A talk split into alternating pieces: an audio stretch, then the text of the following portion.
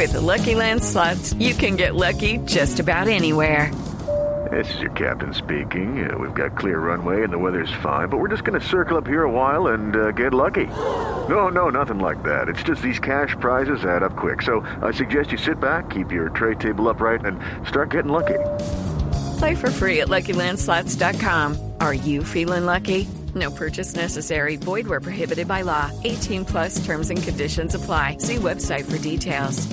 Atención porque hay dos muertos y siete heridos tras un deslizamiento sobre una cabaña en el municipio de Guatapé en el departamento de Antioquia. La noticia la tiene hasta ahora en Medellín. Kelly Arango. Esta madrugada se presentó un deslizamiento de tierra sobre una cabaña en la vereda de La Piedra del municipio de Guatapé, que dejó un saldo de siete personas heridas y dos personas muertas.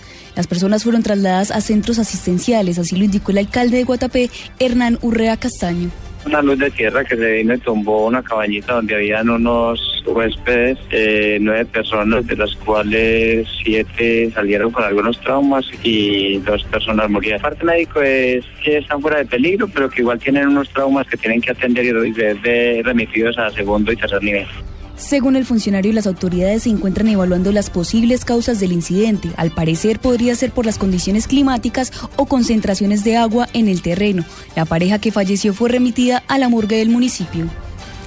En Medellín, Kelly Arango, Blue Radio. 10 de la mañana, 3 minutos. Gracias, Kelly. Pero sigo con usted porque hay una noticia de última hora. Se acaba de confirmar la muerte de los tres ocupantes del helicóptero que estaba desaparecido desde hace cuatro días en la región del Urabá antioqueño. Así es, Eduardo, hace algunos minutos a través de la cuenta de Twitter de Elifly Colombia, empresa propietaria de la aeronave, confirmó que los rescatistas encontraron los cuerpos de los tres ocupantes que fallecieron, al parecer producto del accidente de la aeronave, allá en la mañana de este domingo en una zona selvática al sur del municipio de Chigorodó, en el Urabá antioqueño. A bordo de la aeronave viajaba el piloto Fabio González Páez y los escoltas de la empresa Prosegur, Ramiro Julio Hernández y Adin Darío Castro Erazo. Personas de la Fiscalía de Investigación de Accidentes del Aerocivil están en la zona para determinar las posibles causas del siniestro. En Medellín, Kelly Arango, Blue Radio. 10, 4 minutos. El presidente Juan Manuel Santos dio a conocer hace minutos la cifra de ahorro de energía de anoche, que era la primera prueba de los colombianos tras haber descartado la posibilidad de que se presente un racionamiento en nuestro país. Juan Carlos Villani. Buenos días. En su cuenta de Twitter, el presidente Juan Manuel Santos acaba de escribir, abro comillas, ayer ahorramos 7.35% de energía. No habrá racionamiento, pero necesitamos convertir el ahorro en hábito. Numeral, apagar, pagó. Cierro comillas. Según el primer mandatario, en promedio el ahorro de estas cuatro semanas ha sido de 6.62%, es decir, 1.62 puntos por encima de la meta propuesta hace un mes que era del 5% y eso permitirá que por ahora no haya racionamiento de energía en nuestro país. Ese buen comportamiento fue resaltado por el presidente Santos, quien propuso que el ahorro se convierta en permanente. Juan Carlos Villani, Blue Radio. 10 de la mañana, 4 minutos. El gobierno de Estados Unidos lanzó una nueva voz de respaldo al proceso de paz con el ELN. La noticia con Carlos Albino. Así es, buenos días. El embajador de los Estados Unidos, Kevin Whitaker, aseguró que es muy bueno que el ELN tenga intenciones de unirse al proceso de paz. Lo dijo hace pocos minutos en el occidente de Bogotá. Bueno, es, muy importante, creo yo. Eh, solamente con la paz, una paz duradera e inclusive, que incluye también todos los elementos, se puede lograr los deseos de, de todos los colombianos económicamente, personalmente socialmente. El embajador también aseguró que están preocupados ante el asesinato de los líderes de derechos humanos en el país, así como de la arremetida que ha hecho en los últimos días los paramilitares en algunas zonas de la nación. Lo importante de eso es investigar y identificar los, los autores y después con el procesamiento judicial. Pueden contar con nosotros en eso, estamos, estamos preocupados por eso. Esto lo dijo durante la carrera 6K, que es Presta tu pierna, donde participan personas con discapacidad que han hecho, que también han sido víctimas de la violencia en el país. Carlos Arturo Albino, Blue Radio. 10 de la mañana, 5 minutos y está creciendo la controversia por la cifra de la Policía Nacional, que en las últimas horas informó que 55 mil personas acudieron a las movilizaciones convocadas por el Centro Democrático en la jornada anterior en todo el país.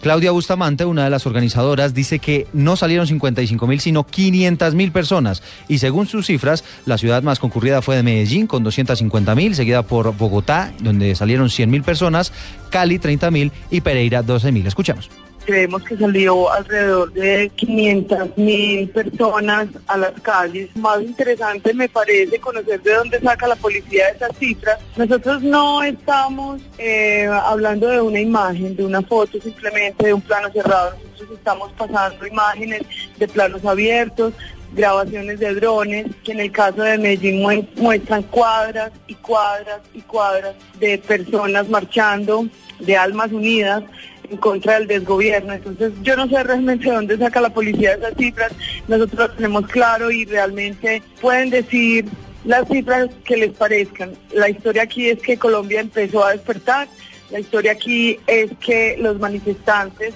10 de la mañana, 7 minutos, el vicepresidente Germán Vargas Lleras le dio un ultimátum a los contratistas de las obras del dragado del río Magdalena en el Atlántico por errores en los informes financieros. En Barranquilla, la noticia con Diana Ospino.